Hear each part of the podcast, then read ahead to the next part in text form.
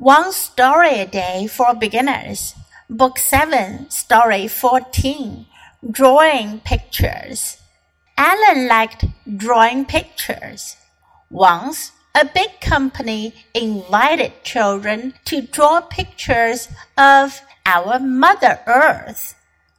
Any children from ages 5 to 8 could send in their pictures the best one would be awarded a big prize. Alan sent in his picture. He hoped to hear back about it quickly.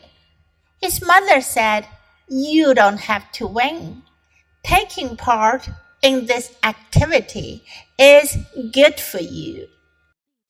今天的故事讲的是 drawing pictures，画画。draw 是个动词。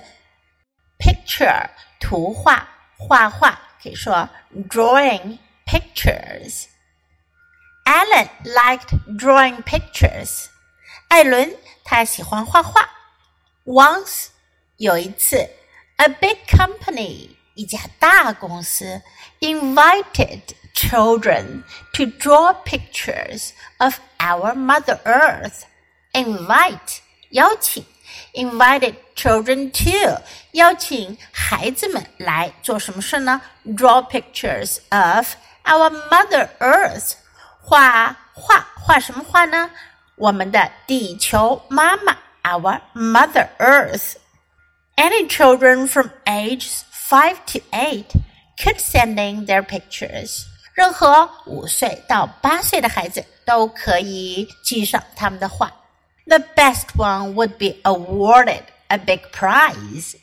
The best one 最好的那一幅 would be awarded award 授予奖项啊，最好的那一幅画呢会被授予 a big prize 一个大奖。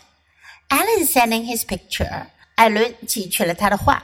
He hoped to hear back about it quickly，他希望能很快获知他的消息。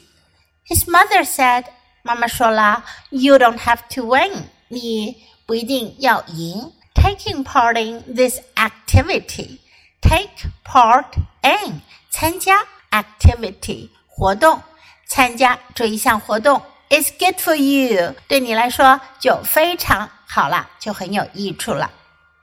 Now listen to the story once again. Drawing pictures. Alan liked drawing pictures. Once, a big company invited children to draw pictures of our Mother Earth.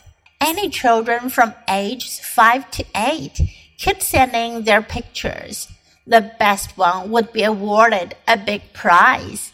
Alan sent in his picture. He hoped to hear back about it quickly. His mother said, You don't have to win. Taking part in this activity is good for you.